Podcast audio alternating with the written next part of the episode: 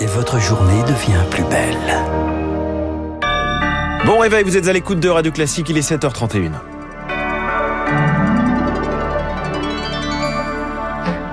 La matinale de Radio Classique avec François Geffrier. Et le journal essentiel présenté par Charles Bonner à la une ce matin, le rapport qui propose de réduire de 20% le nombre de maternités en France. C'est un modèle qui ne fonctionne plus, qu'il faut réformer. Faute d'effectifs, une centaine de maternités doit arrêter les accouchements. C'est la conclusion d'un rapport du gynécologue, le professeur Yves Ville. L'Académie de médecine doit en débattre dans les prochains jours. Et Pfister. 80% des petites maternités fonctionnent avec des intérimaires selon ce rapport. Les équipes de soignants qui font naître moins de 1000 bébés par an sont en plus souvent incomplètes, sans pédiatre ou sans anesthésiste. Un risque pour les mamans et les nouveau-nés selon le gynécologue Yves Ville de l'hôpital Necker à Paris, auteur du rapport. Pour lui, cette centaine de maternités doit modifier son offre. C'est-à-dire que les femmes puissent y être suivies pendant toute leur grossesse et ensuite accueillies dès après leur accouchement dans les heures qui suivent. Et si le suivi est fait à proximité, eh bien, les sages-femmes, les obstétriciens, les médecins généralistes euh, pourraient parfaitement anticiper du moment de l'accouchement et rapprocher ces femmes à ce moment-là de la structure d'accouchement. Ce partage des tâches permettrait également de soulager les grosses structures qui manquent de bras.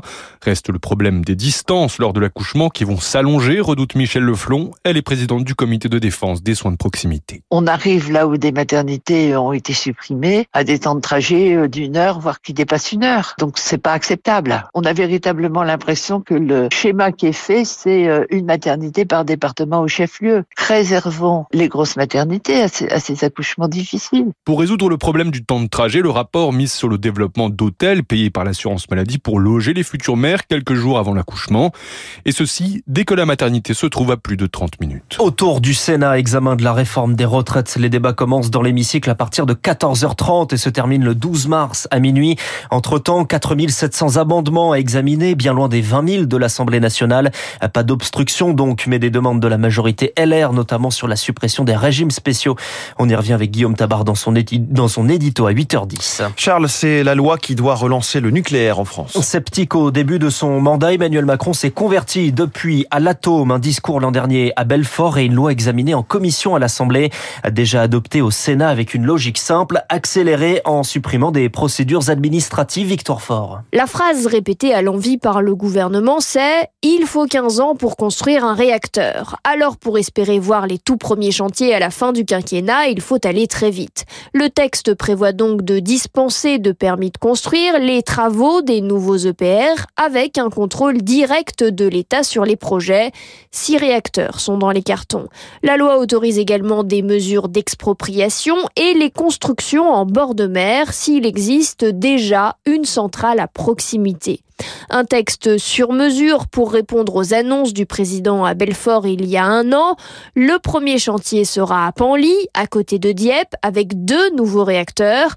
Pour une mise en place à l'horizon 2035, les dossiers doivent être déposés cette année le temps est compté. Et le texte sera débattu dans l'hémicycle le 13 mars. 200 millions d'euros l'an prochain pour régler une anomalie. Un plan pour les fruits et légumes. 5 par jour, vous connaissez la recommandation.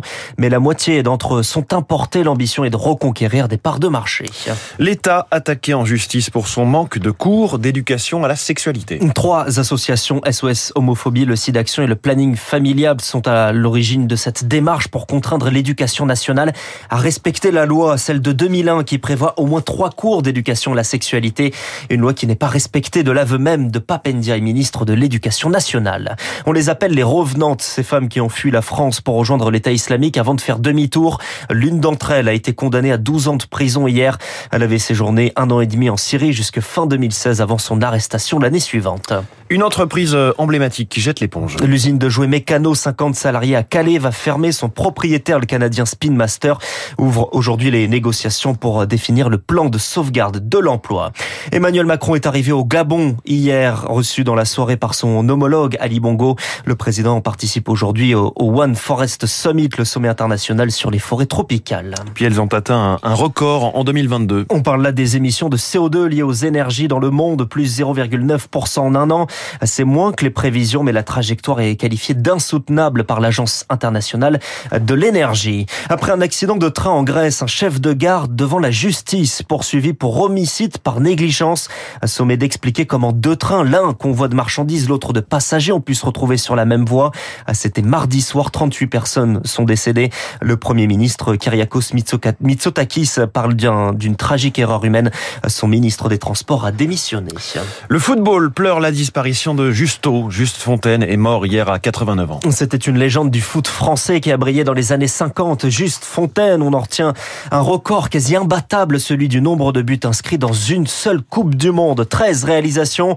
C'était en 58 en Suède pour la première grande épopée de l'équipe de France éliminée en demi-finale Rémi Vallès. Fontaine qui a repris deux volets.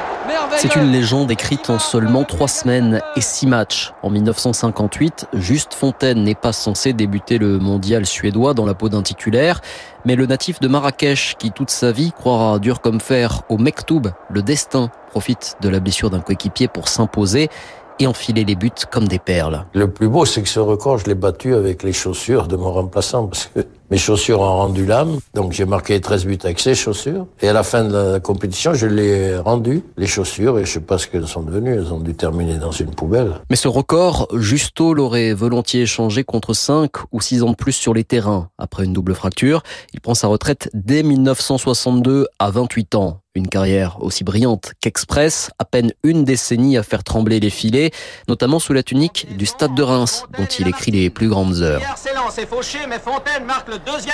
S'il déclarera que les Bleus ont été son unique passion, Juste Fontaine, qui retrouvera l'équipe de France comme éphémère sélectionneur, avait un autre amour, bien plus méconnu, la chanson. Si l'on t'avait dit tu serais footballeur. En 1959, il devient même l'un des premiers footballeurs à sortir un disque.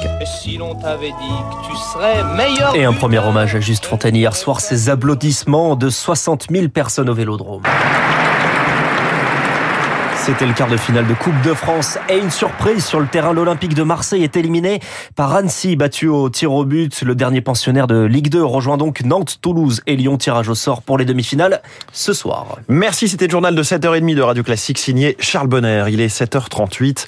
Des milliers d'affaires judiciaires n'ont pas été résolues. Autant de familles attendent la vérité, la réparation. Dans un instant, nous recevons l'avocat maître Didier Seban pour un premier bilan du pôle Cold Case du tribunal de Nanterre qui rouvre ses affaires en, en souffrance.